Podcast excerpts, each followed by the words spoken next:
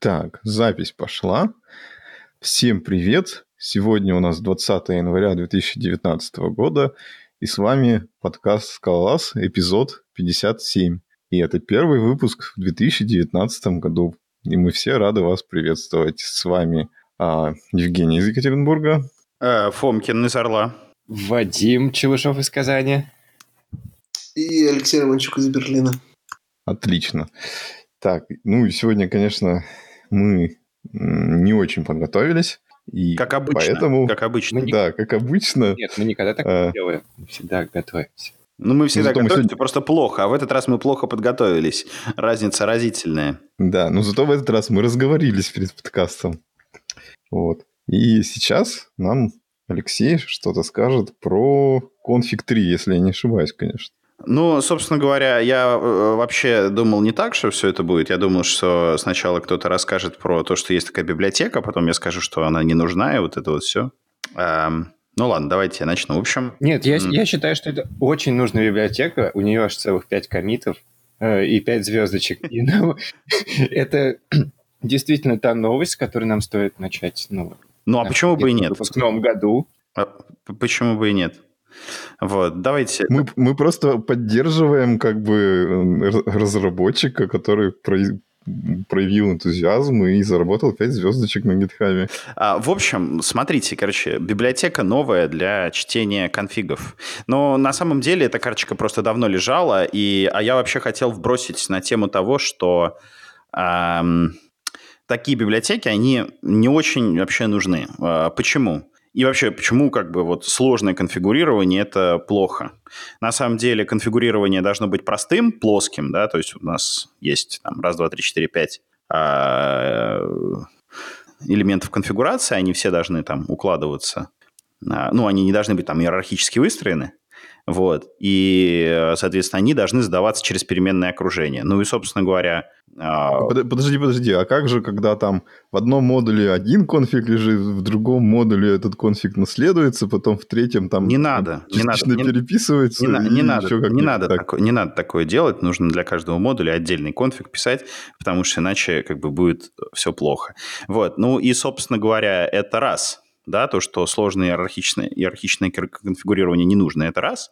А два, то, что даже если, ну, мы бы могли там взять, да, и почитать там в плоский кейс-класс, да, но э, это тоже не нужно. Почему? Потому что э, нужна четкая реакция на отсутствие э, переменных окружения.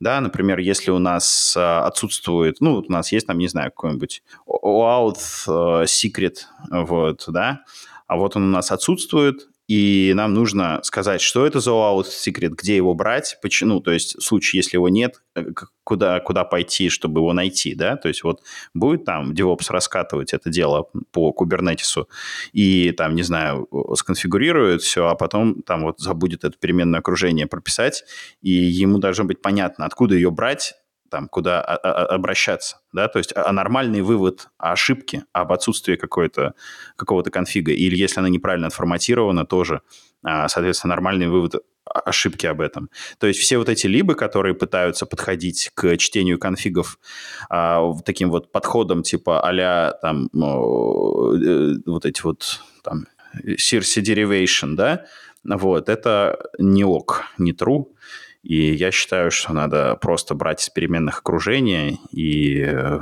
прекрасно, а там, если чего-то нет, об этом там делать там sys exit и писать там в stdrr о том, что все плохо. Что Подожди, вы думаете Фомкин, на этот счет? вот именно то, о чем ты говорил, ну, я, я-то в это время смотрел эту библиотечку, и, по-моему, это то, что тебе нужно.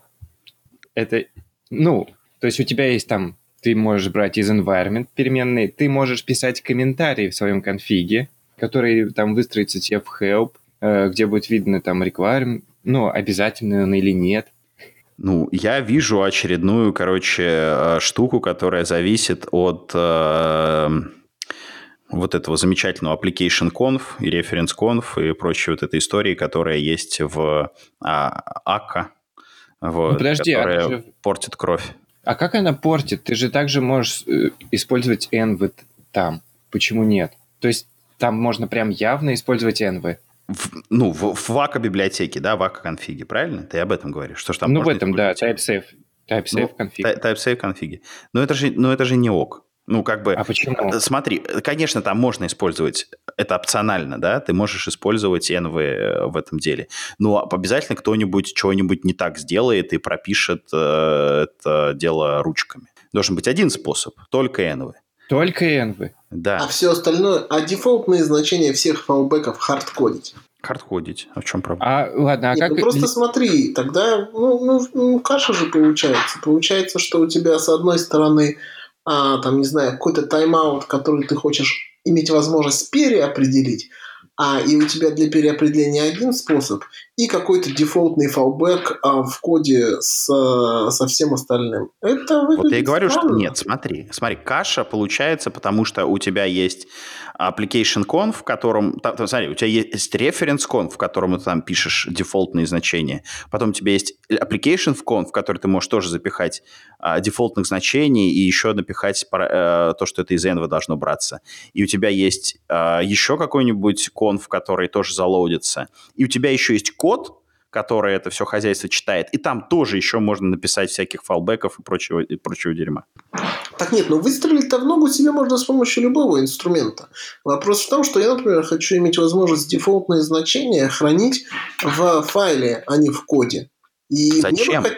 а, Потому что, понимаешь, дефолтные значения это не обязательно а одно чиселка, один или два. Это может быть достаточно большая штука. Это может быть, а, я хочу иметь возможность их интерполировать, я хочу возможность их, иметь возможность их подставлять для того, чтобы, например, сказать, что вот у меня есть один дефолтный тайм-аут на все приложение и пять даунстрим сервисов. У них ну, окей, а если ты еще хочешь, а если ты еще что-то более сложное, и ты хочешь это дело каким-то образом вычислить, еще ко всему прочему, например, куда-нибудь сходив, Подожди, Может быть, для этого все-таки код лучше подходит? Нет, ну смотри, ну не надо, не надо так утрировать. Чем код не файлик тебе?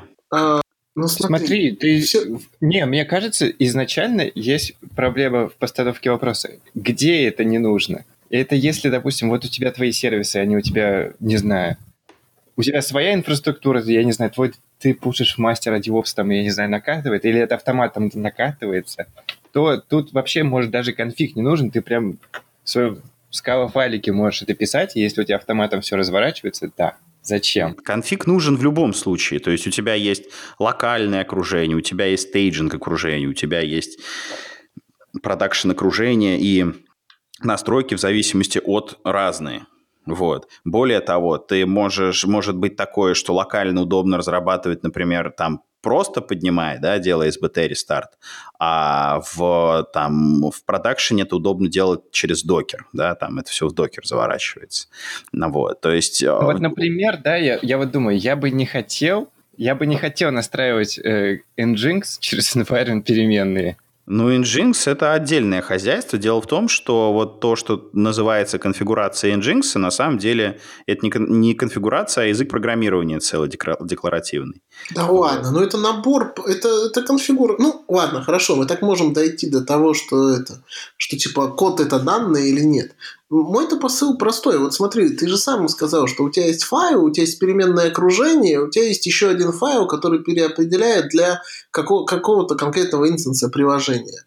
Я бы хотел иметь там API, который мне скажет, э, вот, который даст возможность дать ему ключик, а он мне по этому ключику даст значение. И мне, в принципе, все равно на уровне конфигурирования приложения. Это было через переменное окружение, или это было через файлик, или это было через fallback файл. То есть мне нужна какая-то более высокоуровневая абстракция, которая все это позволит мне объединить и на этапе именно с работы с конфигурацией, я не хочу знать, откуда она пришла. Смотри, вот это ты еще одну тему вскрыл, которая а, добавляет как бы в, ну, в этот подход еще один минус, который я вот не описал. То, что а, как бы, ну, точнее, мы это уже обсуждали, но я сейчас это скажу явно. Разнообразие, оно как бы мешает пониманию, да, в этом, в этом случае. А, то есть почему? Есть, а, например, разработчик там Вася, да, он владеет сервисом, он знает прекрасно, что у него там есть АКА, у нее там свой референс-конф, и там что-то вот тут вот настроено. Потом у нее есть там еще там какая-то штука, и потом от его сервиса еще там что-то, кто-то, от его модуля что-то там зависит, и это еще в одном каком-то файле нужно переопределять. Вот. И таким образом, а, как бы вот об, э, об, эти знания обычно они нигде не документируются, и чтобы понять, что где-то есть какая-то там а, вещь, которую можно сконфигурировать, вот, нужно там порываться по зависимостям, посмотреть, почитать их конфиги, посмотреть, и только тогда понять, что да, оказывается, есть там какая-то э, переменное окружение или там какой-то флажок в конфиге, а, который можно сконфигурировать. Потом, вот представь теперь себе, что этот Вася, он увольняется, и на его э, место приходит Витя, который, который просто берет и следующее, следующую переменную хардкодит просто в application conf. А потом этот Витя тоже увольняется и приходит приходит Леша. Ты все в одно смешал. Давай, давай по порядку. Ведь э, никто же не говорит, что иметь конфиги в библиотеках, как это сделано в TypeSafe конфиге, это хорошо. Оно где-то хорошо, где-то плохо. Я же говорю сейчас вообще про подход, который говорит о том, что нужна какая-то абстракция над конфигами, а не просто переменное окружение. То, что в каких-то случаях складывать э, конфиги в библиотеке нехорошо, это, конечно, так. Есть разные... А, все, разные... Слушай, я, Подождите, я, а в каких случаях? А, подожди. В каких я... нехорошо? Ну, смотри, там, где у тебя... А, там, где ты хочешь шипнуть какой-то код, но при этом ты... Э, то есть, если ты шипишь код, а не фреймворк, как Акку, а, который есть 25 э, мегабайт документации, то, наверное, было бы неплохо как-нибудь форсировать на уровне API конфигурирование. Например, сделать какой-нибудь кейс-классик или иерархию кейс-классиков, в котором предоставить дефолтный инстанс, ну и как-нибудь заставить меня подумать о том, что нужна конфигурация. То, что оно так имплиситно конфигурится в Аке и в TypeSafe конфиге, оно, в общем-то, неплохо для Аки, но вообще как бы не, Нет, не везде применимо. Скажем так, вот, ты не вот, захочешь Алеш, мы, оказывается, пришли. Я понял тебя. Вот, а, Подожди, сам... что ты меня перебиваешь? Вы видели конфиги Ваки? Вы не захотите этот кейс-класс заполнять? Ну, никогда. Нет, нет, я же не говорю, что его нужно заполнять. Я говорю о том, что мне нужно явно о нем сообщить. Например, сделать в... Если бы мне нужно было это сконфигурить в аке без TypeSafe конфига, я бы в актор системы попросил явно... Это так же, как с материалайзерами. Они вас явно просят запузырить туда материалайзер в акостримах. И это отличный подход, который сделает так, что я вынужден буду обратить хоть какое-то внимание на то, что проблема конфигурирования существует. Они да, это но, сделали да. неявно. Что, в общем-то, Еще... неплохо, наверное, для какого-то подхода. Я не знаю, как там в Erlang конфигурируется. Может, в Erlang так конфигурируется, с которого они все это делали. Но в общем случае, для, с, мне кажется, с FP точки зрения, вот такие именно имплиситные конфиги в dependency, они, конечно, очень, очень э, э, как бы неочевидны. А мы любим все очевидное, а не неочевидное. Не, это понятно, но просто а, другая сторона с Погоди, мы скалисты. она хуже. Стоп, а, стоп, она стоп. будет хуже. Вадим, потому можно что... я тебя перебью? Почему? Потому что вы пропагандируете неправильную точку зрения. Это благо, что они сделали так. Если бы они сделали такие с классом, мы бы сдохли. И, и они бы сдохли, потому что как держать э, бинарную совместимость? Ну, никак. Как делать экстеншены, плагины? Никак. Ну, они могли сделать как в Кавке. Одна большая мэпина всего во все плоское. А по сути они так и сделали. Ну, просто она не совсем большая Ну, вопрос-то не совсем в том, что у меня ее никто да. не просит. То есть принципиальная, принципиальная разница, что я бы хотел, чтобы если конфигурирование важный процесс и что-то что где-то нужно приложить усилия, чтобы на него обратили внимание. Вот. А я еще хотел вторую часть тебе, Алексей, ответить про сообщение об ошибках. Мне кажется, что ты, ты же слышал про библиотечку такую, CATS? Там же есть классная система валидации, которая умеет все очень классно валидировать. Есть, конечно, вывод а, для очевидных вещей, который умеет а, объединять все это, но ты же можешь и на validation, э, на validated написать э, свои кастомные сообщения об ошибках, это же прямо то, что ты хочешь, за, за, запихиваешь туда свое окружение, а тебе в ответ дают либо список сообщений об ошибках, которые ты выплевываешь на экран и полностью контролируешь, либо а, успешно созданный конфиг. Все классно, не вижу причины. Я и говорю об этом. Так послушай, я об этом как бы и говорю. Я вот э, говорю, что э, бессмысленно делать там какой-то derivation для, э, для этого. То есть тебе в любом случае придется э, ну, читать ручками, если ты хочешь делать валидацию. Потом я говорю, нет, какой смысл тянуть в зависимости э, АКУ, и TypeSafe config, если можно просто взять и почитать из переменных окружения. То есть, по сути, тебе нужно там две функции, которые там типа, э, ну, смотри, типа ну, возьми, возьми переменную и верни either либо э, возьми с дефолтным значением, ну, там, возьми переменную, э, вернее, either, и, короче, с, с репортом об ошибке, вот, либо, соответственно, возьми с дефолтным значением. Вот, две функции, которые нужны от э, библиотеки конфигурирования, на самом деле. Все остальное делается просто кодом. Ну, смотри, вот, обычным хочешь, кодом. Ты хочешь разделять э, фоллбеки и иметь возможность на разных стейджах, там, не знаю, на проде и на стейджинге иметь разные фоллбеки? Я хочу. А я нет. Ну, отлично, значит, тебе, у тебя простейший случай, ты можешь все на, на а, переменных окружения сделать. А у кого-то есть более сложные случаи, у кого больше одной инсталляции.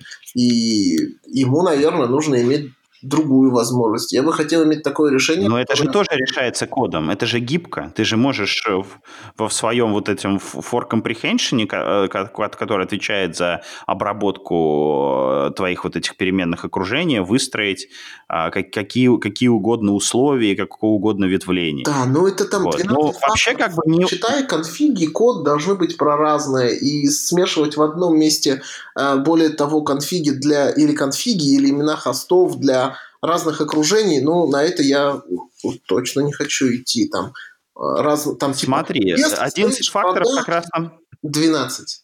А вот если, если stage это production, тогда URL такой-то. Если stage не production, тогда бета. Ну, это как-то вообще не очень. Ну, а разве это не должно как раз снаружи конфигурироваться? ты должен иметь возможность переопределить это, но я не хочу дефолтные значения для разных стейджей хранить в одном месте. Я хочу иметь отдельно. Дефолтные Дефолт... вообще должны быть для локальной разработки. Дефолтные для ну, локальной разработки. Все остальное ну, для этого самого. Давай, дефолтные, те, которые я на каком-то хосте запускаю, не, не указывая переменные окружения. Потому что все я не могу указывать, потому что их понятно, в э, любом приложении среднего размера там 80 конфиг значений. Тайм-ауты одни, тайм-ауты другие, хосты одни, хосты другие, куда логи, шлоги, как э, логировать, э, на каком уровне, нужны ли дополнительные логирования. Ну, их много. Ты не можешь все определить через переменное окружение. Вот. И поэтому, как бы, я не понимаю, как ты, как ты собираешься, например, с хостами даунстрим сервисов эм, как ты их собираешься конфигурировать? Ты же не хочешь все всегда конфигурить? Почему не хочу?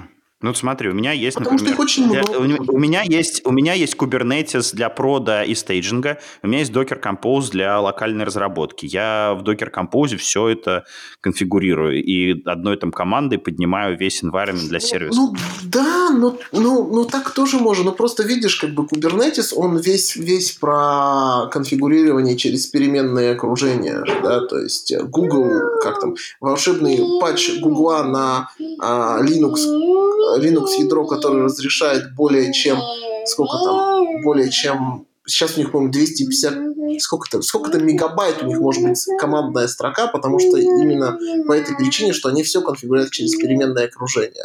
Но возможность отсутствия структурирования и отсутствие возможности как-то это более-менее оформить не плоским файлом, оно меня, если честно, расстраивает. То есть иногда есть конфиги, которые более сложные которые там... Не знаю, Потому что это превращение уже конфигурирования в программирование.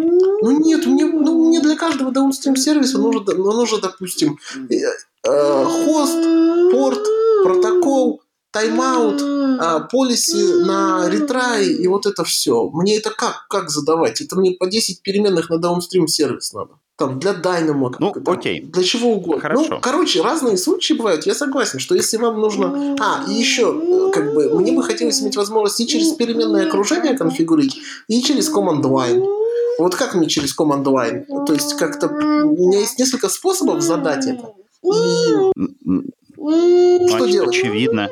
Очевидно, когда через command line ты просто перед SBT пишешь все переменное окружение. Ну да. Ну, ну есть... короче, смотри, с одной стороны, тут, тут ты топишь за явность, с другой стороны, ты хочешь, чтобы там у тебя Динамо э, и порты и прочее там полиси все, короче, были иерархичны. И это уже не явность. Это уже как бы...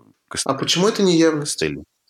Потому что ты говоришь, так, ну у нас там есть там какая- какая-то там волшебная конфигурация, которая там для всех одна, вот. А потом приходит э, разработчик там Петя и такой, ага, ну ладно, давай-ка я типа запущу этот сервис. И у него хоп, и ничего не работает. Потому что оказывается, что есть какие-то умолчания, которые должны везде быть. Вот. А подожди, а почему в твоем случае вот эти энвы, это и не есть какое-то умолчание? Это же срань. Вот я вообще ненавижу таких людей, которые которые какие-то конфиги надо менять энвами. Я вообще не, не хочу в баше, допустим, когда я запускаю, писать их, выставлять. Я не хочу, когда я запускаю докер, писать эти энвы в общем случае. А что ты хочешь? Патчить application conf? Mm, не знаю, может быть. Я вообще люблю, когда сервис запускается у меня на машине. Ну, в общем окей, случае, запускай, запускай на машине. Пропиши переменное окружение, все правильно, и запускай на машине. Но я не хочу прописывать переменное окружение. Это вообще... Ну, напиши себе скрипт, в котором будет написано экспорт, переменное окружение равно значение. Запускай... Алексей, это же срань полнейшая. А в чем разница между, между переменными окружения, которых ты записал в файле, и конфиг файлом? Это такое же неявное говно. Только еще хуже, потому что у тебя вот у тебя в разных терминалах надо сначала экспортить твои энвы, потом запускать. Смотрите, я за что? Во-первых, я за простоту, да, то есть конфигурация должна быть плоской, простой, там не должно быть никаких, никакого программирования, это раз. Два, я за, э, как это, господи, за явность, да, то есть если что-то нужно сконфигурировать, тре- сервис требует конфигурирования этого, это как бы, ну, должно быть, быть явно. Три – это валидация, то, что мы должны иметь возможность написать на каждую переменное окружение help, вот, где это взять и как с этим работать. Вот я за вот эти три вещи. Вот. А, смотрите, да, а, почему я там, у меня бомбит от э, библиотек, которые занимаются конфигурированием. Они зависят от этого самого TypeSafe конфига, который на самом деле уже ближе к программированию, чем к конфигурированию. Вот. И форсит практики типа иерархичных конфигов, которые дают неявность. Вот. И в-третьих, все эти библиотеки занимаются деривейшеном. Они берут э, как, как, какой-нибудь кейс-класс и пытаются из него что-то вывести. Подожди, вот. но конфиг 3 не про это вот, который мы обсуждаем, ну, надо сказать, что не про это. это раз. Мы вообще, в принципе, обсуждаем сейчас конфигурирование. Конфиг 3 — это просто повод для того, а чтобы второй, посраться. Есть, вот вопрос. Вот с, с теми штуками, которые ты последнее время работаешь, у тебя сколько там вот этих ключиков конфигурирования? Ну вот сейчас вот конкретно в том сервисе, который я все никак не могу домучить, вот, потому что меня все время отвлекают. А, а, сейчас гляну.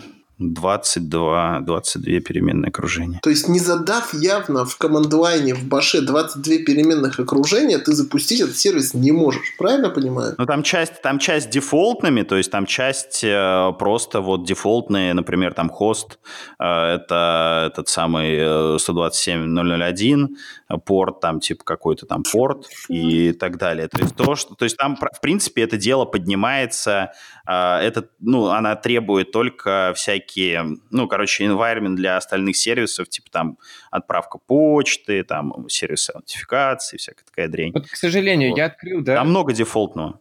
Я открыл конфиг моего недавнего проекта. У меня там 172 строки. Это еще не считая, что там можно конфигурировать акку. Что-то там переопределять ее тайм-аут и, э, и ну, прочее. Это какой-то монолитик или это какой-то сервисочек?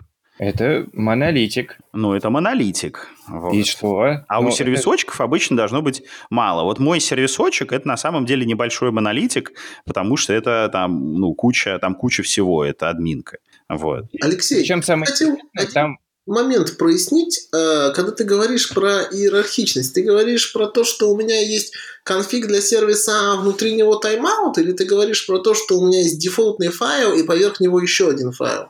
Смотри, вот у тебя есть, например, либо, которая каким-нибудь хитрым образом, вы вот сами для себя написали, каким-нибудь хитрым образом ходит по HTTP. Ну, например, представь. Вот. А, она там, не знаю, специфические какие-нибудь хедеры добавляет, то есть оберка, например, надо AK HTTP. Вот. А, вот. В нее, короче, через а, TypeSafe config впилены специфические ваши конфиги. Потом над этой э, библиотекой есть еще лейер каких-нибудь протоколов уже, ну, которые содержат бизнес-логику, да, там, ну, какие-нибудь там, не знаю, общие, общие интерфейсы, какие-нибудь общие интерфейсы э, тоже там поверх HTTP, и тоже у нее отдельный, конфиг, отдельный конфиг, который там можно тоже как-то там править.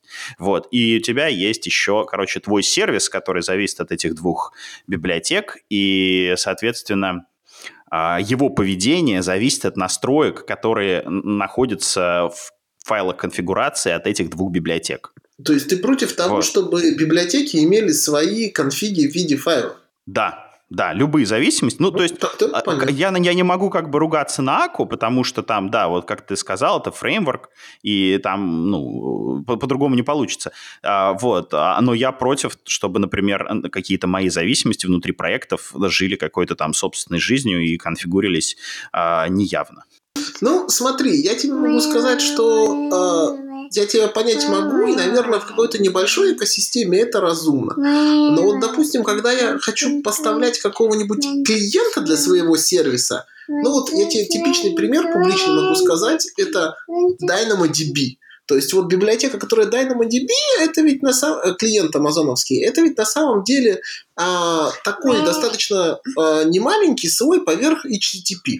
И вот у него есть конфиг. Мне вот как вот такую развесистую балалайку-то конфигурить? если не поставляет ну, так это, это, это, это, это же, ну, то есть э, ты говоришь, что тоже, опять же, фреймворки, да, для доступа к DynamoDB, правильно? Это, это библиотека. Это, это же не твоя... Фреймворк но это же не, не как бы не, не доменная, ну, как бы это а, вещь, которую ты отдаешь там клиентам, для которых э, DynamoDB не является их доменом.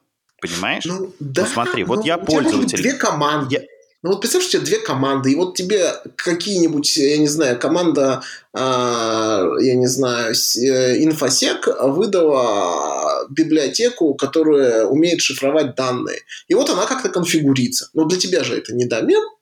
Да, для меня не домен. Но это же как бы, это все, это уже продукт. Это уже не просто какая-то библиотечка зависимость внутри проекта, а это уже продукт. Я считаю, ну, дискуссия удалась. Да, хорошо, да, давайте, да, поспорим об, ну, еще об этом. Ну, я думаю, ну, я думаю, мы уже пришли как, к каким-то выводам. По-моему, мы, э, мне кажется, говорим, ну, по крайней мере, мы вдвоем говорим об одном и том же. А Вадим вообще говорит, что не надо использовать э, переменное окружение для конфигурирования, и это все отстой.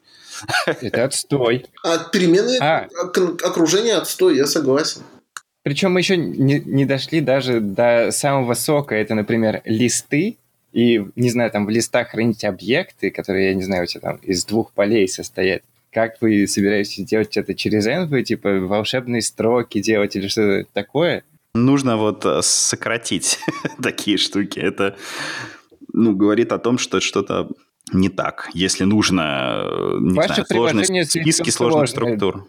Да, Я придумал, да. Ваше приложение слишком сложное. Не, найдите способ не писать его. Да, ну, так это же краеугольный камень вообще всего программирования. Если можно не писать, надо не писать.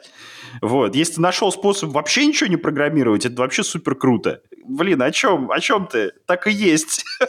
Не, ну, я, я как бы не писать в смысле сдаваться, не знаю. Тик-менеджер говорит, что да, комплексити растет невероятными шагами. Сегодня мы уже Женя, что ты хотел сказать? А, да, да, я просто хотел добавить, что если уж переменное окружение, то вот типа, если приложение сразу ругается, что, типа, не хватает ему этих переменных, то, типа, еще норма. А если ничего не ругается, то, конечно, это фигня полная.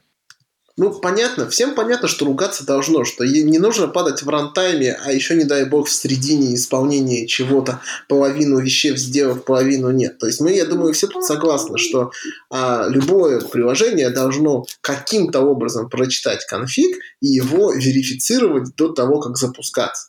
Мы, я думаю, все согласны, что а, сообщения об ошибках должны быть э, не вида, а раз, два, три – это невалидный IP-адрес, а должно быть написано, какой конкретно адрес, и все сообщения об ошибках должны быть полными. То есть, если у меня 10 ключей конфигов сломано, все должны быть описаны. Вот. А дальше уже это детали, как конфиг структурировать, потому что, ну, как бы есть разные домены. Вот у Фомкина простой домен, он все может в 22 значения строковых уложить плоских, а у кого-то посложнее. Давайте переходить к другой теме. Я думаю, мы прекрасно Подожди, уже а начали подкаст. 30, 31 минута на запись э, вот этой темы про конфиги. Да.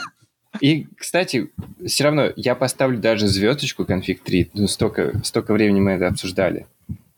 И за то, что там есть э, фиговина, которая делает тебе хелпу из комментов. По-моему, такого нет. Ну, очевидно, что такого нет. То есть в любимом TypeSafe конфиге ты сверху пишешь комменты, которые можно потом писать. Это, знаешь, это уже смесь CLI, как бы библиотеки для, и как бы библиотеки для конфигурирования. В принципе, задача... Нет, CLI ты сам пишешь. Главное, что, что он help собирает. Ну, окей. Давайте переходить к другой теме. Вот. А, что у нас там дальше? Давайте обсудим... А, вот что, что, что обсудить? Предлагаю обсудить дальше вот TypeSafe Actor класс минимальный или, или HTTP Forest Tracer. Ну ладно, я вот смотрю InDiscussion. Я перенес. Давай Кто перенес? Я перенес. потом уж остальное. Хорошо. Слушайте, а давайте разбавим немножко дискуссию. А давайте расскажем, что у нас, что мы не зря тратим деньги по патрону. Кстати, мы же должны зачитать патронов. Мы в этом месяце еще не зачитывали. Или нет? Да нет, Даже, как ну, короче, мы, в любом случае, не, патроном спасибо. Мы не могли зачитывать в этом месяце, потому что в этом месяце мы не записывались. Давайте, давайте ну, зачитаем. У тебя есть по другой список? Давайте зачитаем, э, потому что нету. Ладно, давайте пока, давайте я пока расскажу, что мы не зря тратим деньги патронов, а потом, короче, зачитаем список тех, кто нам помогает. Вот. А, так вот, мы, короче, вот этот вот выпуск, он не онлайн, да, мы его не транслируем никуда. Вот. А, и мы, это на самом деле экспериментальный выпуск, мы его пишем с помощью такой тулзы, как Zencaster. Вот. А, чем он отличается от тех способов записи, которыми мы пользовались ранее? Тем, что а, тот же Trello, тот же Zoom, тот же Hangouts, они, ну, как бы, это за, э, ну, как бы запись пожатого звука. Это когда у нас есть несколько людей, они как бы стримят в эфир, э, соответственно, свои аудиопотоки в сжатом виде, чтобы там не, не, не, не убился интернет. Вот. И, э, соответственно, вот этот сжатый звук, он записан и дальше уже там обработан каким-то образом. Вот. А что делает Zencaster? Zencaster пишет локально, локально стримы а, в, без сжатия полностью. Вот. И потом, когда подкаст закончен, все эти стримы отправляются на сервер, и там сводятся в одну дорожку. Вот, это можно потом еще как-то постобработать, но смысл в том, что э, работа идет с непожатым звуком. И это как бы все меняет. Вот, то есть мы хотим выйти на новый уровень качества звучания. Да, и еще Такие мы дела. можем тут включать музычку.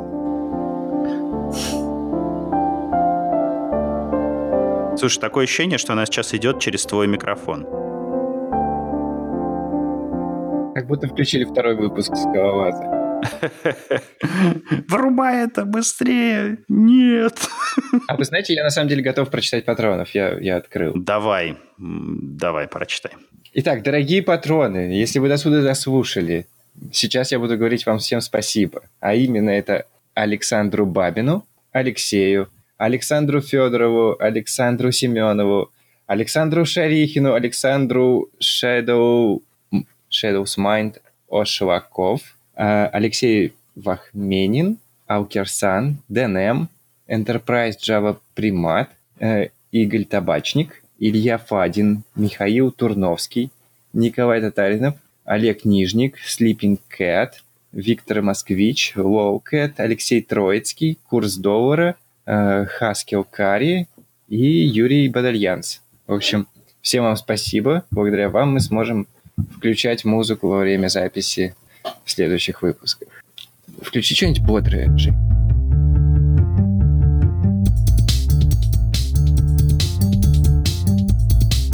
А можно как-нибудь потише сделать, чтобы это да было нет, фоновое? там ничего не регулируется. Там можно только свое залить туда. Ну, это, наверное, это... Сразу потише сделать. Это, наверное... Это, наверное, для вступлений вот этих всяких, когда подкаст начинается с бодрой музычки, а потом, ну, короче, как у про, как у про. Вот. Давайте, да, переходить к акторам. А, в общем, а кто добавлял тему? Пускай он отдувается. А я это самое, да. А Фомкин вроде добавлял, нет? Нет, нет, нет. Ну, Женя добавлял. Видимо, да. Ну, это когда было, я не помню. Вот. Ну, в общем, вот человек написал э, отдельный класс э, актора, чтобы не связываться с Акой, но использовать акторы и, собственно, вот и все. Вот у него там есть в Redmi примеры, как пинг-понг делать на этих акторах. Вот много всяких. Ну, в общем, он хорошо задокументировал свой проект, крайней мере. Целая одна страничка, в которой описывается вся функциональность. Э, собственно говоря, а, нельзя не вспомнить в связи с этим а, такую вещь, как минималистичный актор от Виктора Кланга, по-моему, если мне не изменяет память. Это был такой гист, в котором буквально там на 20 строчках или в 15 строчках был такой минималистичный актор, ну, достаточно функциональный, то есть там все с бихевиорами, с, ну, то есть все, что должно быть в настоящем акторе. Вот. Ну, естественно, без там, там скедулинга, вот таких вот вещей, без уже, ну, каких-то таких уже э, дополнительной функциональности. Но вот э, минимальная, минимальная функциональность актора там была, и выполнена была очень компактно. Я потом еще э, а, у себе как бы развлекался, делал для этого дела поддержку типизации.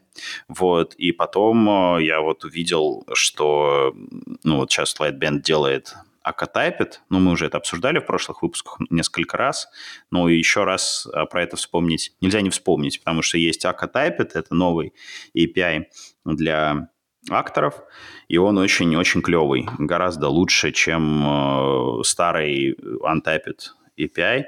Вот, рекомендую всем посмотреть. Он пока еще в статусе экспериментального, API меняется, но вот, собственно говоря, то, что я писал прошлой осенью, то есть осенью какого, получается, 17 года, вот, я э, как бы переделал в API конца 18 года, а, просто там регекс, по-моему, условно говоря. То есть там принципиально ничего не поменялось. Вот. Просто там кое-где названия поменялись. И, в общем, хорош, хорошая API, понятная, удобная. Всем рекомендую. У меня есть один вопрос на эту тему. Мне казалось, что полгода или год назад мы с вами со всеми собирались, и все дружно тогда решили, что акторы не нужны от слова совсем. А что изменилось за этот год? Нет, мы не так, мы не так говорили. Мы, во-первых, мы с самого начала, да, когда мы начали записывать, в 2016 году, с 2016 года мы топим за то, что э, акторы надо пользоваться поменьше. Вот. А почему? Потому что все, кто в то время, по крайней мере, начинал писать на скала, они видели про сразу статью там про модели акторов, сразу видели то, что надо использовать АКа, и начинали пихать акторы в свои stateless приложения, в которых там акторы совершенно не нужны, вот, и мы как бы пропагандировали против, вот, против этого, насколько я помню. А ну, так, есть, так, ну... что, мне кажется, норм. Ну, вкратце мы просто говорили, да, акторы не нужны. Ну, потому что да, большинство ну, то есть приложений... Я согласен, что мы можем найти, конечно, сейчас придумать тот, тот пример приложения, где ты там пишешь распределенную, где ты пишешь игру, и у тебя большой распределенный стейт, и он постоянно мутируется, все классно. Можно придумать такой пример. Но там, э, если ты пишешь REST-сервисы, то там 90 9% акторы тебе не нужны от слова совсем. Вот. А так как все мы здесь пишем REST-сервисы в том или ином виде, за, ну, там, за редким исключением, то акторы нам не очень нужны. И вот у меня вопрос. А вы знаете... Что, зачем они пинают-то это? Все, все еще пинают. Ну, закопали бы и закопали бы. Ну, а вот, вы... а, судя по документации, и я так понимаю, что они продают это дело для IoT, да, то, что будут некие там IoT-девайсы, которые будут а, в, как бы логически выполнены еще в виде акторов, и как бы друг с другом еще будут сообщаться, ну, в общем, вот в таком вот духе. Ну, то есть, по крайней мере, там есть в примерах конкретные отсылки на IoT и на девайсы, то есть вот в таком вот духе. А, ну, в IoT стоит есть. Не всегда REST Смотрите, я хотел сказать, что у меня есть такой момент, что я недавно задумывался, сколько, не знаю, три года, что ли, пишу на скалке, и, и обычно, что бы я ни, ни писал э, по работе, это все сводится к тому, что ты пишешь э, какую-то очередную особенную очередь, где у тебя есть стейт, где у тебя есть concurrency, и, в общем-то, тебе нужны акторы. Слушай, ну погоди, ну может быть ты, не знаю, а, а ты не в кавке работаешь, нет? Ну, правда, как бы зачем писать особенную очередь, если уже есть готовые очереди, к которым надо просто обращаться? Ну, есть, Это если мы про очереди говорим, ну вот возьмите Cats Effect, там есть нормальные очереди. Нужны другие очереди, возьмите FS2, там есть нормальные очереди. То есть, если а вы... какие, подожди, а какие очереди есть в этом, в Cats Effect? Там нету. Хр... Подожди, но FS2. Ну, может быть, в FS2. Ну, в Cats Effect есть другие примитивы. Просто мне кажется, что Ака была неплоха тогда, ты, когда хотел, когда тебе нужно было сделать что-нибудь э, конкурентное, многопоточное, параллельное, потому что там три года назад э, не было нормальных э, примитивов многопоточности, чисто функциональных. Сейчас ты берешь э, либо Cats Effect, если тебе нужны совсем примитивные, либо ты берешь FS2, если тебе нужны какие-то очереди там пикать последнее значение или пикать факт того, что он есть. И все это конкурентно, неблокируемо, с, с выводом и поддержкой эффектов есть. То есть я вообще сейчас с трудом могу представить ситуацию, когда хочет, захочется использовать актора. Но если вы, конечно, не используете типа иерархии, суп, супервайзинг и вот это все, но это уже какая-то отдельная модель программирования, которая с FP очень э, пока слабо, мне кажется, совместимо. Я вот не помню, я в прошлом выпуске мы упоминали это или нет, то, что я говорил, то, что я там э, свои недоакторы мучу на, на FS2. Ну, то есть я решил отказаться и взять FS2, потому что все клево. Ну, ты, ты МВАР мутишь. Ну, не МВАР. не совсем. Ну, там очереди и все. Но есть момент, который как бы э, в Аке, они уже сразу все решены, у тебя типа Э, как-то нет таких вопросов. А что, например? Недавно, вот недавно э, у меня встал вопрос, то, что у меня вот есть вот эти, скажем, очереди стримы, мне их надо, ну, иногда поднимать, иногда выключать. А, это сводится к тому, что мне, типа, надо... Ну, я не могу их поднять сразу, мне сначала надо что-то вычислить, чтобы их построить. То есть это, э, типа, эффект сам по себе. Поэтому мне надо это хранить в какой-то конкретной мэпке. Но когда в эту ну, в эту структуру данных приходит запрос, мне его надо куда-то складывать сначала и потом перекладывать, ну, когда моя фигня запустится. И тут ты уже скатываешься к, к мандежу. Ну, либо ты блокируешься, либо ты скатываешься к мандежу, что тебе надо вот эти вещи самому написать. А вот, например, в той же Аке, когда ты запускаешь тот же актор, э, у него есть вот этот момент инициализации, который не блокирующий, и это за тебя уже все решено. У тебя сначала есть, типа, message-бокс, который там просто накапливает, кьюит, когда актор запустился, туда это все просирается. Ну, то есть все равно остаются такие моменты, которые... А это связано со стартом не, приложения? Не, ну, не, это именно связано, допустим, со стартом куска акторов, скажем так. Ну, то есть какого-то Слушай, я куска приложения. То есть, типа, пришел какой-то сигнал, запускается какой-то процесс, и в этот момент мы должны принимать реквесты к этому процессу, но обрабатывать он их еще не готов. Да, да, да, да. Подожди, да. ну а, а тебе это же зачем тебе зачем тебе в память хочется это складывать? Ты не хочешь это сложить куда-нибудь куда-нибудь персистентно? А я такой момент, что а. я как бы, чтобы сложить это персистентно, я как раз это все и делаю. А, ну окей, ладно. Ну, то, то есть, прежде кавки, чем ее кавки, кавки тебе не хватает, да? То есть ты не можешь кавки мне не хватает. Я не буду говорить, что я буду писать, потому что что я пишу, потому что это не, ну больше. Наверняка бывают случаи, где как так там. Да. Но мы вот нашли, может быть, еще один случай, в котором ака а, атаки можно получить преимущество. Но вот если вы пишете REST сервис, который должен там сходить в три даунстрим зависимости, взять от них что-то и как-то это поперекладывать байтики, для этого вам ака точно не нужна. Ака-акторы. Не, ну да, понятно. Если при, в приложении можно писать в стиле какого-то, не знаю, э, ну, можно же вообще не морочиться со стейтом и все писать, не знаю, в базейку и прочее, как, не знаю, на Node.js, на PHP это делали, только делать это на скале, то очевидно, что нет. Но если нужно что-то хранить, то все равно скатываешься. Ну, смотри, так это же просто хороший, просто хороший, мне... хороший тон писать э, в базейку. Потому что такие... Ну, смотри, понимаешь, если у тебя есть state у приложения, этот state нужно как-то меньшить. Если ты добавляешь персистентность этому еще стейту, то у тебя уж сразу еще ворох проблем.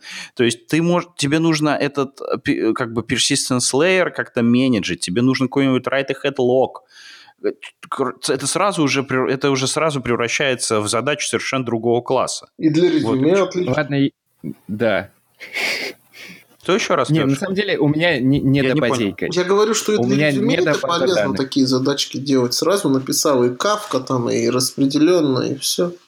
Ну и к а слову... вот смотрите, а зачем нам да. тогда, если, ну, мы вот работаем в таком стиле, типа мы не паримся насчет in-memory, мы все кладем в базы данных, потом ну, записали, прочитали. Зачем мы тогда пишем на скалке? Нет, подожди, но мы же так не говорили. Я же просто тебя спросил, что нуж, нужно ли это обязательно в памяти держать. Не, я-то считаю, что если можно в память упихнуть, то то лучше в память упихнуть, чем это еще базу данных мониторить, чтобы она не сломалась, и latency отслеживать, и там типа отказоустойчивость на базе обеспечивать. То есть понятно, что если можно впихнуть в память, и тебя как бы это все устраивает, то это проще, чем какую-то двухкомпонентную систему городить.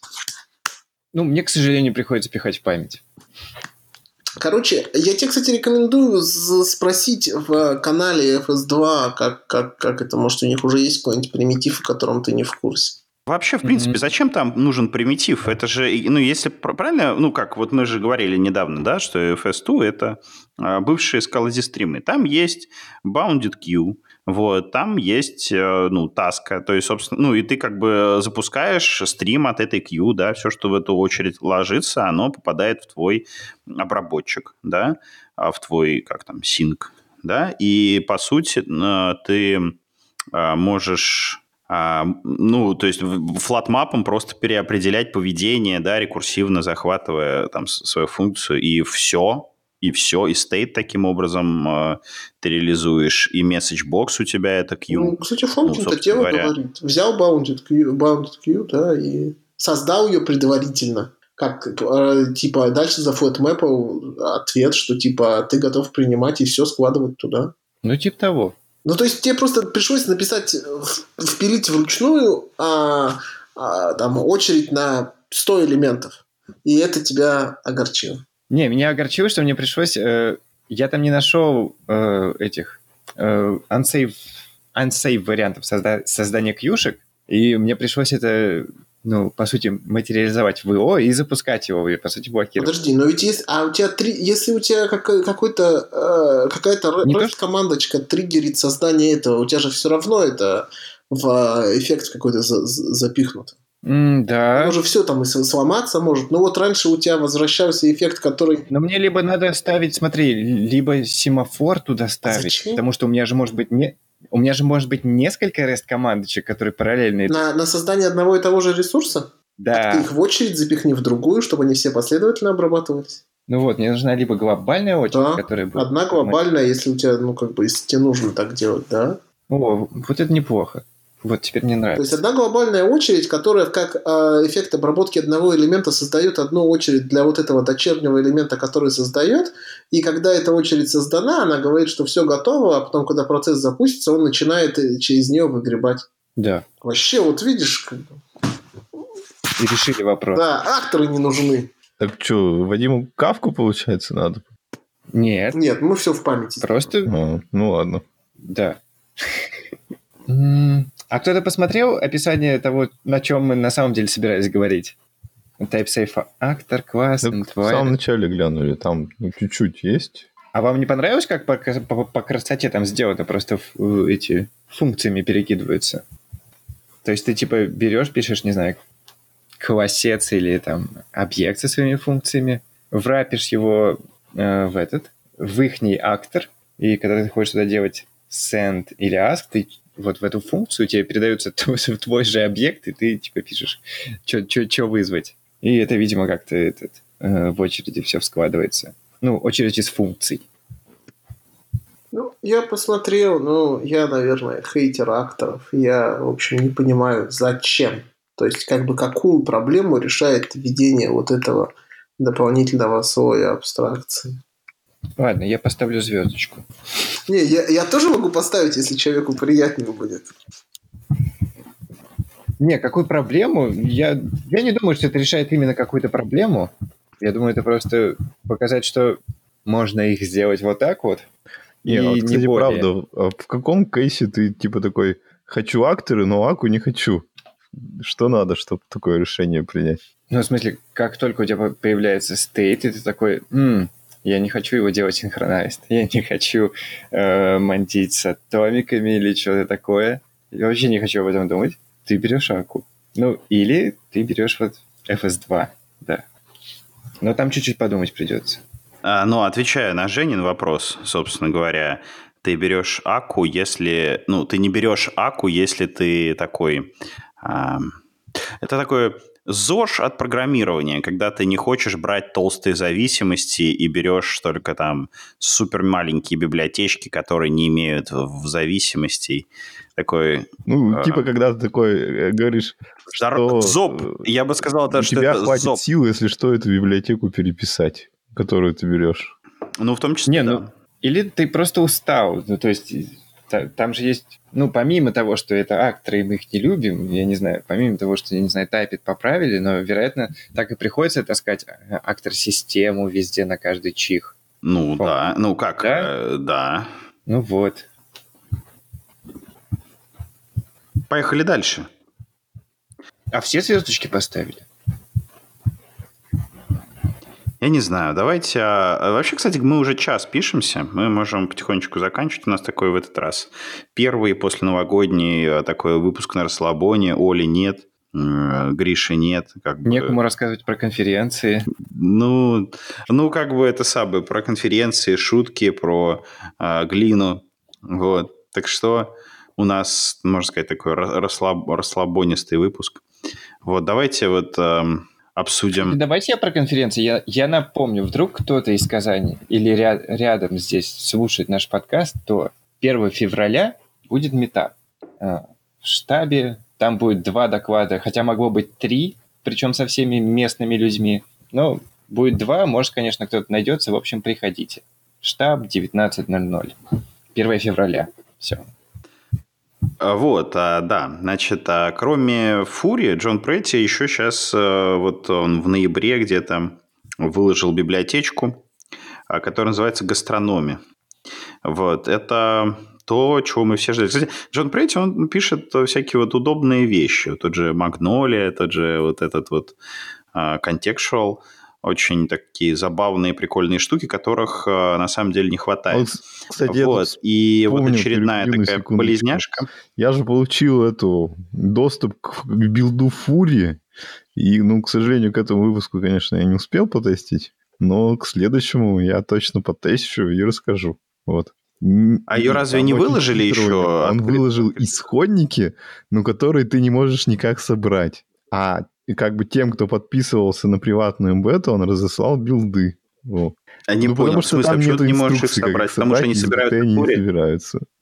А, понятно. То есть, э, как бы там Круто. Подожди, круто. они собираются Возможно, но то, даже для этого нет инструкции. То есть у меня вот сейчас есть фурии, исходники, но я, скорее всего, даже не смогу собрать. Вот. Подожди, а как ты решишь вопрос, если нет никакой... Не, есть документация, как ей пользоваться, но нет документации, как ее собирать. Хорошо. Сложно. Очень хитро, да. Очень хитро. Так вот, Джон Прейти сделал библиотечку удобную, которая решает вот прям проблему. Вот а, смотрите, вот, ребят, как, как обычно вы вот э, делаете, вот прям вот на память, кто, кто-нибудь вспомнит из присутствующих, как взять MD5 от э, какой-нибудь там строчки или SHA-1? Там уродские эти джавовые какие-то? Нет, нет, в, это сам, не в консоли, а в, вот имея как бы вот в скала консоли, вот у тебя есть там ап, ап, компилятор. Apache Digest какой-то там наверняка есть MD5. Ну да, да, вот, вот в таком духе. То есть обычно это делается так, да, ну, это самое, идем в Google, короче, вбиваем там скала MD5 хэш, вот, или Java MD5 хэш, он выдает нам... А, подожди, я Джавовские API для, для дайджестов, и, соответственно, мы это дело копипастим к себе в код, и, короче, вот так вот это и делается. Ну так вот, соответственно, Джон Претти сделал либу, а, в которой можно э, это делать таким в, скал, в скала way, такой, а, такой красивый, а, красив, красивая пишечка. Ты импортируешь эту гастрономию, пишешь там точка дайджест название, и все и он тебе выдает. И даже после этого ты можешь, например, это дело сконвертить в тебе удобный вид, в HEX, в B64 и так далее. Вот, это удобно. А, билдов, я так понимаю, тоже пока нет. Вот. По крайней мере, пишут, что no currently, uh, there, no, there is currently no binary release available. Вот. Так что ждем, когда появится. Э, здоровское начинание, мне очень нравится. Вот так же, как контекст-шоу, очень прикольное либо. Кто что имеет по этому поводу сказать? Никто? Ничего? Поехали дальше. Леша, Романчук, ты хотел что-то рассказать про HTTP 4S Tracer? Ну, его занесли. Я о нем увидел... Я увидел эту либу только сейчас. Значит, я очень... В общем, что за либо? такое расширение для HTTP 4S, которое позволяет а, получить, а, построить какую-то трассировку для ваших запросов. Работает как со стороны сервера, так и со стороны клиента и умеет интегрироваться с различными вещами, такие как там OpenTracing, Zipkin, который тот же самый, еще есть какой-то Jaeger здесь. А, это какая-то на Гошке реализация тоже распределенного трейсинга. А, помимо всех этих интеграций, вы можете э, информацию а, о том, а, что такое трейсинг. Это, по сути, некоторое, некоторый идентификатор, который позволяет вам связать несколько запросов, которые, возможно, на разные сервисы пришли каким-то образом. Чаще всего это просто какой-то строковый идентификатор, и у вас написано «пришел запрос с идентификатором таким-то». Поэтому с помощью этого вы можете отследить, сколько времени ушло на, построение ответа пользователю, если вам, например, необходимо в 10 разных сервисов сходить. Чем мне это понравилось? Тем, что ребята, во-первых, развивают HTTP 4S. Это очень круто, что экосистема вокруг этого растет.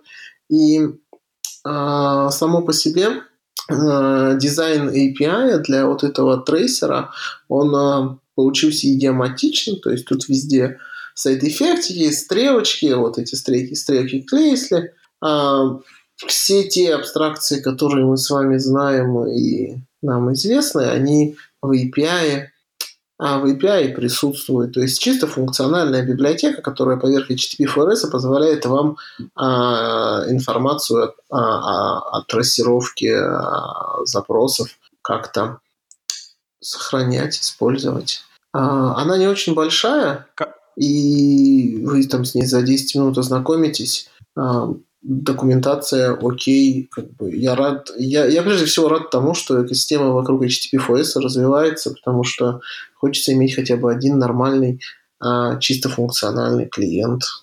Я правильно понял, что это комон здорового человека? А, слушай, я, в общем, так как а, до Kamon'а не добрался полноценно, не могу тебе сказать. А, мне кажется, что нет, потому что прежде всего это штука, которая умеет еще паблишить в различные системы распределенной трассировки.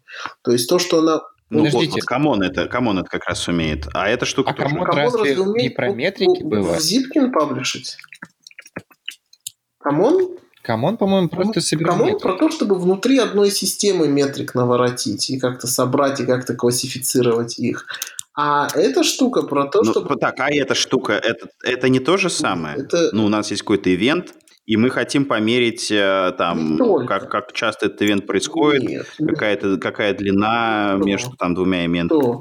Это, это про Zipkin. Это про то, чтобы, да, это про то, чтобы это про то, чтобы иметь возможность идентифицировать запрос И э, там даже не, не запросы, как бы последовательность связан... запросов, чтобы можно было в такой таймлайн выстроить запросы к разным сервисам. Ну, это если, и да. как бы получилось, что ты вот как бы всю историю знаешь. И...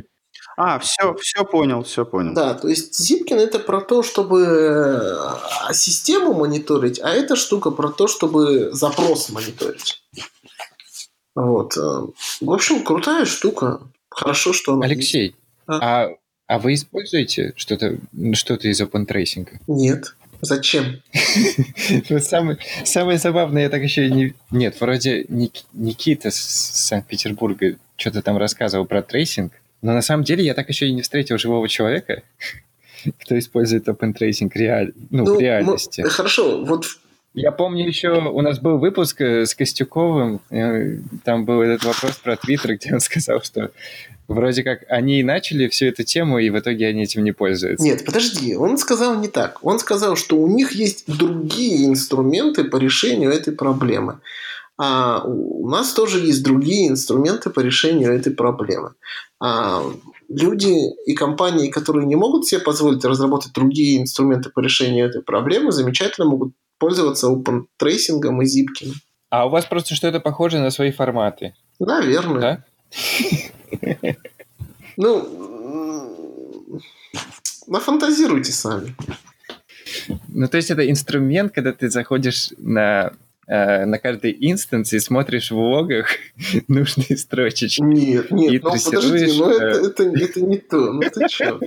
Нет, подожди, ну во-первых, если мы говорим вот про Amazon, то есть такой публичный продукт Amazon, называется AWS X-Ray а позволяет э, в экосистеме Амазона очень классно отслеживать, что происходит в различных местах. Например, ты такой а, через API Gateway получил запрос, потом сходил в Dynamo, потом сходил, я не знаю, в Lambda, потом сходил еще куда-то. И вот X-Ray умеет такие классные штуки строить. А, гуглится по слову AWS X-Ray. А если вы в экосистеме а, AWS, кстати, вот эти вот всякие сервис мессенджеры, они не имеют такой функциональности случайно? Как... Ну, они имеют, но они же имеют, имеют на другом уровне. То есть тебе код приложения модифицировать не нужно. Ты за счет того, что у тебя есть сервис Mesh, а, все за... он умеет тебе добавлять и реквесты, и айдишники, и авторизацию, аутентификацию между сервисом делать сам. Хотя, кстати, не уверен, но, возможно, тебе в коде приложения придется прокидывать айдишник. Типа тебе пришел реквест, в нем есть айдишник, ты делаешь запрос в другой сервис, в сервис Mesh, тебе же нужно как-то сказать, что эти запросы связаны друг с другом. Наверное, все-таки а, ну, пользовательский так... код придется чуть-чуть менять. Короче, я очень рад, что экосистема HTTP Forest развивается. Я очень хочу использовать HTTP Forest в продакшене. И я бы хотел, чтобы там следующий проект, который у меня был, мы все-таки смогли написать на HTTP FRS. Так, а кроме трейсера у нас есть еще а, проект, называется Advanced HTTP FOS. Вот. И там у нас набор примеров, который а, показывает, как можно а, работать а, вместе, совместно с FS2. Вот. Кто успел посмотреть? Никто, ты его вообще как будто из шляпы вытащил. Как перед выпуском ведь обсуждали. Нет, мы перед выпуском его не обсуждали Было вообще. такое. Да вот так. Нет. Мы обсуждали вот этот трейсинг, ну, как бы мы обсуждали клавиатуры, а Нет, ну мы обсуждали. Что, смотрите, а, я почитал а, совсем чуть-чуть, в примеры я не заглядывал, но мне кажется, а, то есть что это такое? Это репозиторий, в котором есть примеры использования HTTP-FRS для не самых очевидных случаев. Ну, то есть, когда вы не REST API пишете, которая принимает а, get а, и возвращает вам а, application JSON. А когда, вы, когда вам, например, нужно стримить или когда вам нужно а, договориться о том, а, в каком а, энкодинге отдавать, или как мультипарт а, форм данные обрабатывать потоковым образом. То есть а, вся модель вот а, HTTP4S а, взаимодействия сетевого, она же построена не только не блокируемая, она еще э, потоковая. То есть вы можете по получению части запроса, а, этот чанк какого-то запроса обрабатывать и что-то с ним делать. И Например, вы можете, если у вас кто-то скачивает файлик, не загружать его целиком в память, а стримить его с диска. Например, если вам кто-то заапплодит видео, вы можете там на лету его энкодить. То есть какие-то разные вещи могут происходить, и все эти вещи, они поверх HTTP построены. И вот этот репозиторий содержит достаточно много очень интересных, классных примеров а, такого advanced, advanced, продвинутого использования HTTP и HTTP4S как библиотеки. И если вам чаще всего, если вам нужно сделать что-нибудь не очень очевидное и не очень простое, там, постримить что-то или какие-то хитрые HTTP вещи, фокусы делать, то этот э, с помощью HTTP4S, то этот репозиторий может быть вам полезен, чтобы посмотреть и понять какую-то идею, как, куда копать, где смотреть, какая функциональность библиотеки вам для этого может пригодиться. Вот мне только смущает, что он 11 месяцев назад был обновлен. Может быть, все, конечно, стало стабильно в HTTP 4S, но, насколько я знаю, там все постоянно меняется. Фомкин, ты разлюбил HTTP 4S? А я его когда-то любил. Да, ты, ты был единственным человеком, который на нем писал два года назад, которого я знал, живого. Ну, дело в том, что... Подождите, Дело в том, что с тех пор, а, ну, то есть я а, как бы заюзал их а, вот штуку, ну, сетевой слой под названием Blaze в Королеве, вот, в качестве вот дефолтного, потому что он такой был без, без зависимости, и мне, короче, он понравился. А потом они взяли и, короче, его полностью переделали, выкинули оттуда веб-сокеты и пфф, сказали, что мы тут фокусируемся на HTTP 2, веб-сокетов больше не будет. Я, короче, такой, понятно, все, больше я, короче, с этим связываться не хочу. Я сейчас хочу вот как раз Blaze Backend выкинуть, потому что там ну, какой-то доисторический Blaze используется, который уже не поддерживается, частично там мной переписан, там какие-то баги, которые а, переписаны методом а, копипасты кода, как-то у, у, у гошников это называется, у гоферов это называется вендоринг. Mm-hmm. Значит, да, да, и, соответственно, справками э, вот этого кода а, уже как бы у меня, да, на, в моем репозитории, то есть там какая-то адская каша, естественно, это все там не, не поддерживается никак. Я вот планирую Blaze этот выкинуть с Королева и заменить на свежий HTTP4S, чтобы как раз там сразу появилась поддержка FS2, вот, ну, то есть Королев там с Мониксом и с фьючами умеет работать, а с FS2 как бы поддержки у него нет. И вот можно как бы впилить, э, значит, соответственно, заодно поддержку FS2 и свежего HTTP4S. Есть там, конечно, есть веб-сокеты. Вот. Такая вот а, штука. А вы знаете, что, возможно, это один из самых уникальных выпусков, потому что первый раз Королев был произнесен только после часа. Ну, когда был Фантастика. Но есть выпуски, в которых Королев вообще как бы не Ну, ты просто не пришел тогда. Да. Нет, и есть те выпуски, где я пришел, и я не упоминаю Королев. Ну, я же упоминаю Королев не просто так, я в тему упоминаю Королев. Ну, да, я, я просто хотел первый сказать про Королев, когда мы стали говорить про HTTP4S и то, что ты им пользовался. Год дальше? О чем мы будем дальше? Там, там просто такой огромный список, где Женя, Женя все еще добавляет, по-моему. у, у меня есть рациональное предложение, мы уже пишемся час десять, вот, а, планировали писаться час, и у меня как бы не терпится послушать, что получается ага. на выходе у этой вот, у этого Слушайте, давайте, у меня сейчас есть один вопрос, а потом вот там такие темы, которые не про скалы у нас были. Вот, давайте так. А мы темы не да, про скалы ну, будем обсуждать вообще, нет? Да, вот я предлагаю одну, одну про вот э, тачбар. Подожди, подожди, подожди, подожди. Подожди, вот у меня есть Конечно. вопрос такой, типа, дельный. Вот. Что кто использовал для того, чтобы, э, ну, в случае, когда нужно протестировать какую-то последовательность э, использования API, то есть, ну, что, типа, там, юзер прошелся по какому-то сложному сценарию, и, типа, что у него... Ой, можно досрочно это? Да-да-да. Я вот недавно смотрел видео, в котором товарищ рассказывает как раз, как это надо делать. А, э, я узнал об этом видео, послушав замечательный подкаст «Скалолаз», последний выпуск, предпоследний, вот, где Оля рассказывала о каком-то видео с, какого-то, с каких-то конференций, и там как раз был эм, чувак из Германии с труднопроизносимой фамилией. А, он рассказывал о том, как э, делать тестирование в чисто а, FP-приложение. Там же, по-моему, было вот он рассказывал. про Tagless Final или нет? Да, да, конечно. Оборачиваешь все в Tagless. Ну, подожди, подожди, ну так же и делаешь. То есть, если у тебя есть какой-нибудь э, криповое API, которое ты хочешь у себя использовать в FP-программе, лепишь вокруг него э, tagless final абстракцию, а дальше поверх нее лепишь бизнес-логику, так и заменяешь э, tagless final абстракцию реальную на ту, которая в стейтик пишет последовательно все. Ну, Непонятно объясню? Или берешь Spring, берешь Spring, не, не, короче, я больше берешь, короче, хотел Spring, услышать да, про как бы, типа, какие-то готовые решения, которые как бы уже за тебя сделали Подожди, ну, работу. Готовые решения. Cats, э, берешь Cats, там есть state monada, tagless final, э, пишешь, интер, пишешь вот этот интерпретатор, который э, складывает все в state монаду, каждый вызов э, моделируешь кейс-классиком, э, лепишь у них у, сверх, у всех сверху один большой трейд, э, и вот, вот тебе все сделано. Ну, да, вариант. То есть я на самом деле даже так... Подожди, но есть другой вариант для, как там, а, прагматичных программистов. А, берешь а, Mock а, и делаешь все то же самое. Но получается, в общем, на самом деле даже хуже. Я пробовал так и так. А, вот.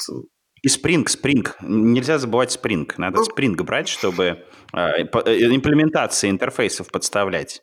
Ну, подожди, ну слишком толсто. Через слишком I- толсто. IOC. Слишком Это... толсто. Нет, я, серьез... я серьезно, понимаешь? Я абсолютно серьезен. Только нужно обязательно, чтобы, смотри, Фонкин, чтобы конфигурировалась э, реализация через переменное окружение. В тестах? Не Нет, в тестах, но с теста запускаешь с правильными переменными окружения, и все. В тестах вообще, тесты, если это по юнит-тесты, а мы, я так понимаю, сейчас говорим о юнит-тестах, не интеграционных тестах, то юнит-тесты не должны вообще зависеть Подожди, Фомкин, а так колесо Смотрите. самсары уже почти замкнулось, и можно было бы начинать слушать выпуск сначала. Я еще хотел пошутить про Spring Monad. То есть одну, одну реализацию мы пишем про, на стейте, да, а другую на Spring. Да. Ну, кстати, а и еще я недавно столкнулся, что это вообще больш- большой обман про вот эти великолепные тесты в стейте, которые по факту, ну, не всегда работают, если у тебя есть, ну, если у тебя есть какая-то какие-то конкурентные вызовы. Если у тебя тайп-классы подмешиваются, ну вот, что получается? Если туда что-то вот ты уже из Cats Effect подмешал, ну что-то выше синка, то ни хрена не выйдет это не работает. но ведь, и, но ведь ну, должно же быть, ну, мне кажется, не так. Должна же быть бизнес-логика, которая там на монаде или на монат-эроре, вот. А вот эти все страшные зависимости, которым требуется эйсинг и эффект, они должны бы унесены быть ну, на самую, на самую, в самую даль, и ты бизнес-логику тестить должен по-простому. Ну это да, то есть вот есть бизнес-логика, которая где это работает, но другие же инстансы ты же все равно хочешь тестировать. Ой, да, ну, как не знаю. Или... То есть, вот у тебя есть, я не знаю, какой-нибудь отстойный э, API по работе с файлами. Вот ты, ну, не знаю, не с файлами, с чем-то другим, которое ты, которого, для которого нет реализации э, на Cats, э, на Cats эффектах. Ну, вот, вот оно тебе дано, я не знаю, Java API по я не знаю, созданию Excel. Да, у меня как вот, раз... И ты его, вокруг него написал спо- спокойно границу эту сделал между чистым и нечистым. Все внутри там запихнул через F. не знаю, catch non-fatal или еще что-нибудь сделал, и, и все, и дальше вперед. Я еще хотел добавить, э, ну, как бы рискуя быть побитыми камнями знатоками Tagless Final, я просто реально не знаток, то есть это, это не ирония, это действительно я, короче, э, три с половиной раза пробовал э, писать на Tagless Final и на этом как бы забил.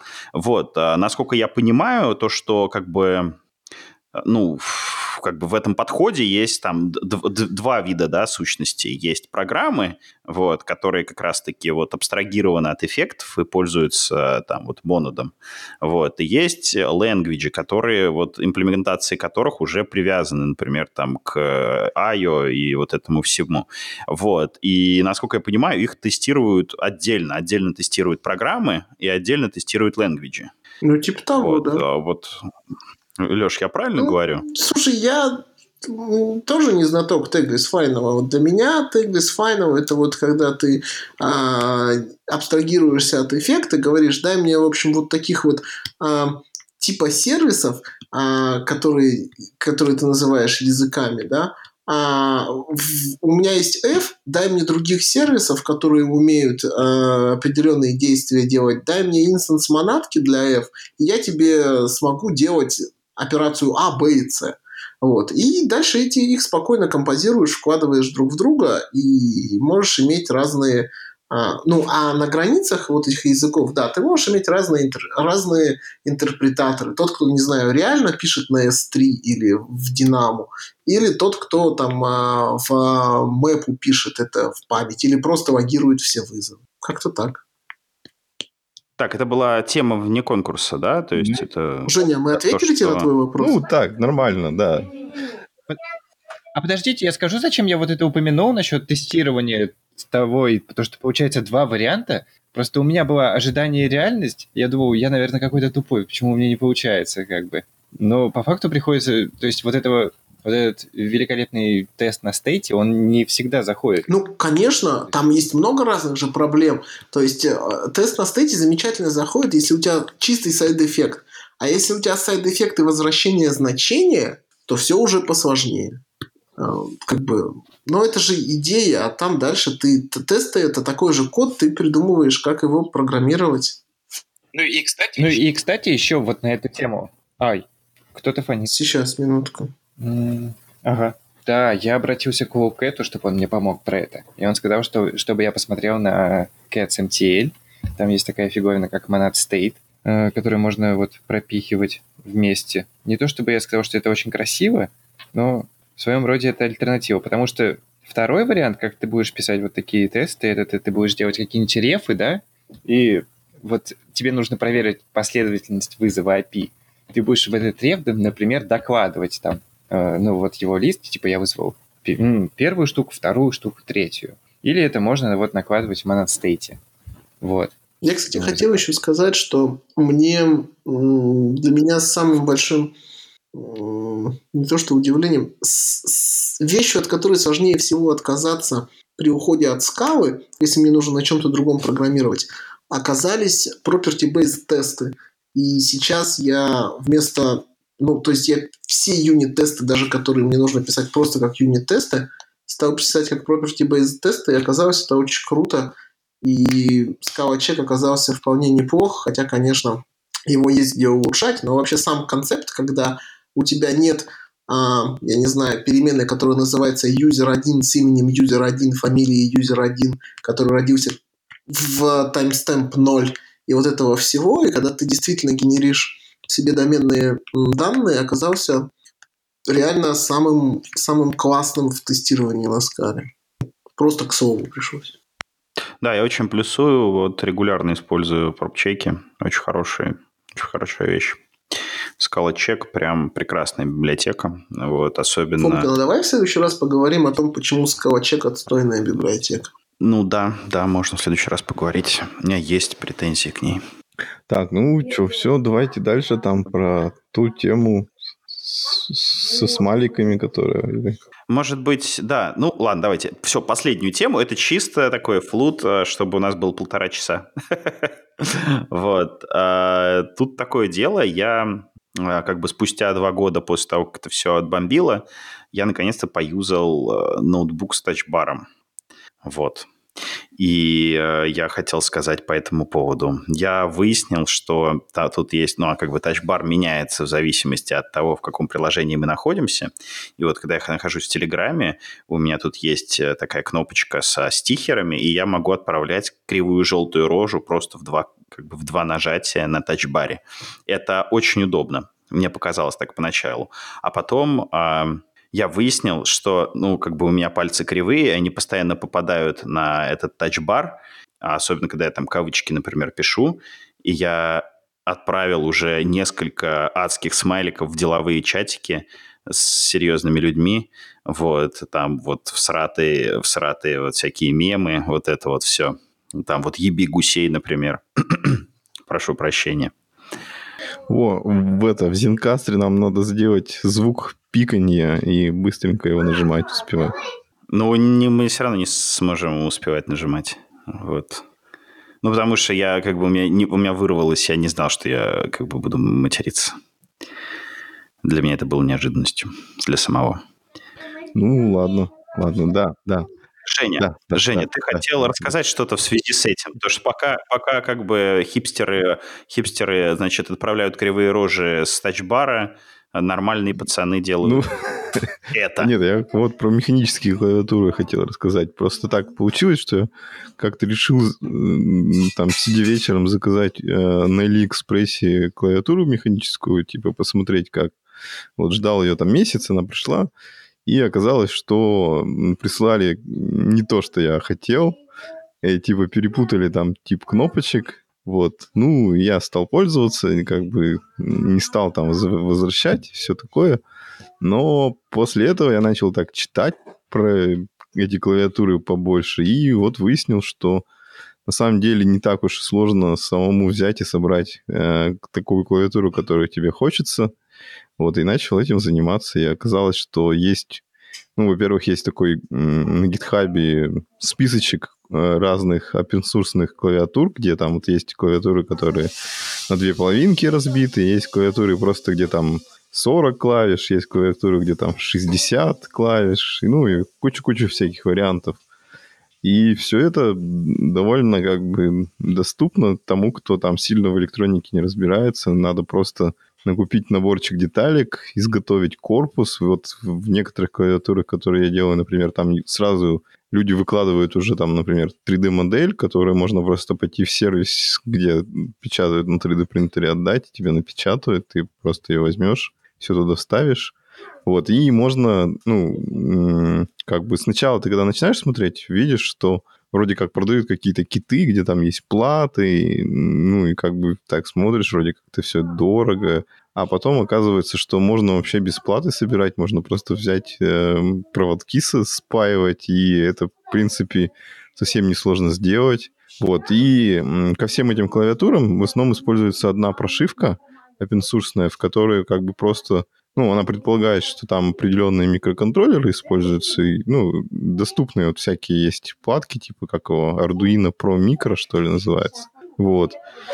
И сейчас вот, и, в общем, просто берешь, заказываешь нужные детальки, все спаиваешь, собираешь, заливаешь прошивку, и там в ней настраиваешь себе layout, и, в общем, все просто. Вот, интересное занятие. Каждый раз... Я когда... вот подумал... Ага. Ладно. Я подумал, что можно сделать, ну, типа, мерч нашего чатика, собирать такие клавиатуры и там, чтобы была кнопочка с рожей, которая была... А мож, можно просто отдельную эту а? кнопочку а? просто сделать и кнопочку ее всем продавать, а клавиатуру уже сами люди найдут. Но мне Нет, кажется, надо еще... Же, еще клиентка. кнопочку, которая будет сразу печатать implicit э, пробел EC, двоеточие execution context. Вот, да, кстати, вот как раз, поскольку там прошивка кастомная, ты можешь там все что угодно запрограммировать, можешь сделать, что там будет у тебя как раз FN-клавиша, э, по которой ты все вот эти смайлики с тачбара сможешь Так, а кто из вас использует механическую клавиатуру реально каждый день? Прекрасно. Ну, я вот пару месяцев. Вот у нас, у нас полконторы конторы с механическими клавами. Ну вот, программисты, э, да. Ну, я сам, я сам нет, я сам э, вот жалкий макаот, вот, а Понятно. как бы полконторы нет, реально сидит с механическими так... клавами, ну, программисты. То есть я, я люблю механическую клавиатуру, просто мне они интересно, раз, насколько... разные бывают. Насколько это распространено среди вас. Женя, ты изначально зачем ее хотел взять-то? Которую заказывал. Ну, просто посмотреть, попробовать и все такое. А, а что там обещают ну, свидетели механических клавиатур? Да ничего не обещают, ну просто приятные ощущения. Каково это набирать на клавиатуре Мака с, э, как они, с тачбаром? Ну, э, когда у тебя ход составляет меньше миллиметра, очень сложно понять, ты вообще кнопочку нажал или нет. Ну, на самом деле, эта клава достаточно отзывчивая. Я уже вот, я предыдущий год пользовался э, так, ну, тоже таким вот, с, с, с вот этими вот клавишами э, мелкими, э, соответственно, ноутом, без тачбара, без тачбара. И оно было ок вполне. Единственное то, что эти, в принципе, клавы, они говенные, да, то есть у меня через год э, активного использования, во-первых, на некоторых, ну, то есть вот клавиша Command, она стерлась, там реально был протерт пластик. Вот. А, клавиша, э, это самая X, ну, где буква X, вот, она как бы начала, ну, дублироваться. Я нажимаю, она как бы нажимается дважды. Shift начал залипать и только под большим давлением работать. Вот, э, то есть как бы служит она недолго. Видимо, ее после этого надо вести в сервис, разбирать и чинить.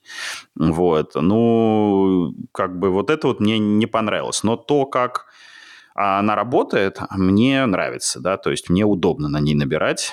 Вот. Сейчас вот э, новый ноут это пятнашка, и немножечко не Слушай, ну вот я совсем недавно менял MacBook и стало. Ну, на работе. Вот. И я прямо с Но ну, я думаю, привык. всеми правдами и неправдами себе добивался Мака предыдущего поколения, потому что очень многих Маки новые, и на них прямо реально невозможно набирать. То есть я не могу понять, нажал я кнопку или нет. То есть вот этот вот микроскопический ход, может быть, конечно, к нему можно привыкнуть, но это к тому, почему люди используют механическую клавиатуру, чтобы лучше понимать, нажал ты кнопочку или нет, и какую-то динамику набора. То есть там динамика отсутствует нажатия вообще. То есть либо нажато... Что? Да.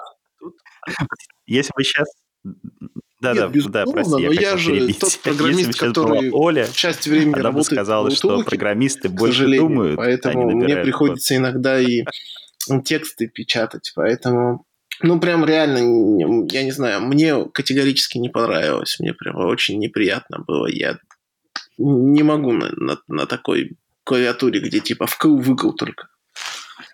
Ну да. Я сейчас смотрю вот на свою клавиатуру и подумал, что, наверное, самый большой плюс механических клавиатур, что их просто проще чистить. Ну, это, это да, и ты всегда... Ну, вот Старый, старую маковскую клаву не надо было чистить. Вот, например, у моей жены Mac 2010 года, который ни разу не чистился, и как бы там все прекрасно работает. А, понятно, понятно. Ну, конечно, я его открывал в течение пяти лет. Потом его открывал э, наемный сотрудник, который у меня в конторе в моей работал. Вот. А, и теперь его как бы жена им пользуется. И как бы вот все прекрасно работает. Ну вот у моего ноутбука у кнопочек большой ход достаточно, так что мне иногда приходится доставать оттуда. Недавно закатилась печенька, кусочек. Вот. Любая клавиатура не, Говорят, не от новых так чистится, от нового этим Mac, самым только туда нужен такой прямо просто баллончик с воздухом. чтобы туда... Ну, я ножом поддеваю. Ну да, а у, у механических вот преимущество, что можно в случае чего, чего очень легко отремонтировать. Всегда можно эту кнопочку заказать, выдрать ее и это новое поставить. Я предлагаю закруглять наш выпуск. Мы очень хорошо час 34 поговорили. Вот, и э, ну Женя. Ну, все, всем завершай. спасибо, что пришли. Спасибо всем слушателям, кто прослушал. Спасибо Патреонам. А, пишите нам комменты, пишите нам в Твиттер. Ну и, в общем-то, все. Пока. С вами и был Леша Евгений. 2. Кто еще был? Леша. Вадим.